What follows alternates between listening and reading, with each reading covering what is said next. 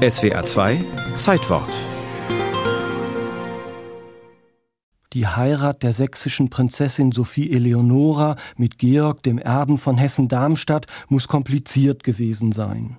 Nach der Verlobung im Januar 1625 zog sich die Angelegenheit noch zwei Jahre hin, bis endlich im April 1627 gefeiert werden konnte. Zwölf Tage dauerte die Fürstenhochzeit zu Torgau und sie würde heute nur noch in spezialisierten Historikerkreisen eine Rolle spielen, wäre seinerzeit nicht eine, sprich die erste deutsche Oper uraufgeführt worden. Daphne am 13. April 1627, das Datum ist sicher, doch das meiste um diesen wichtigen Termin deutscher Musikgeschichte herum ist Spekulation. Es ist nicht einmal sicher, inwieweit der sächsische Hofkapellmeister Heinrich Schütz der Komponist gewesen ist. Denn ursprünglich war vorgesehen, lediglich ein Stück des Italieners Ottavio Rinuccini einzudeutschen und dafür wohl auch auf die Musik von Jacopo Peri zurückzugreifen.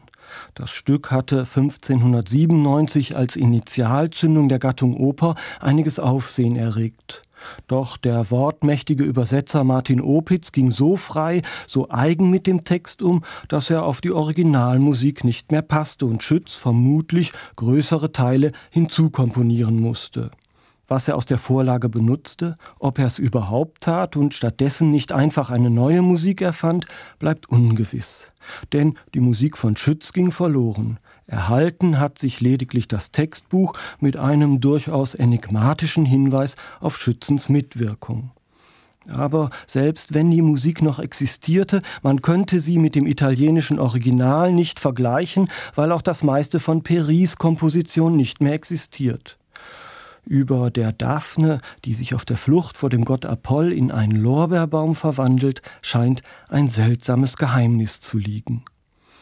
Es darf weiter spekuliert werden, etwa darüber, warum die Oper als nagelneue Gattung des Frühbarock es in Deutschland so schwer hatte, während sie im Ursprungsland Italien bald nicht mehr wegzudenken war. Wir fragen uns außerdem, warum Daphne nach dem Torgauer Fest nicht noch einmal gegeben wurde, warum keine Abschriften existierten und das gute Stück vermutlich beim Brand von Dresden 1760 abhanden kam.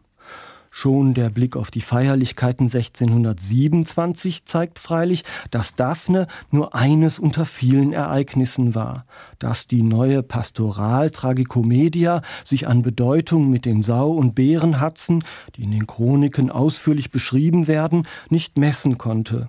Mit den gebildeten Hofgesellschaften Italiens darf man die becherfrohen wie bibelfesten Eliten in den sächsisch-lutherischen Erblanden sowieso nicht vergleichen.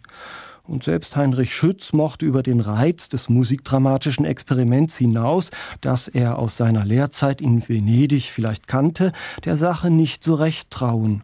Überhaupt, alles, was er in dieser Richtung unternahm, ging verloren. Ebenso ist zu berücksichtigen, dass der Dreißigjährige Krieg bald immer weiter um sich griff und zusehends eine aufwendigere Musikausübung erschwerte.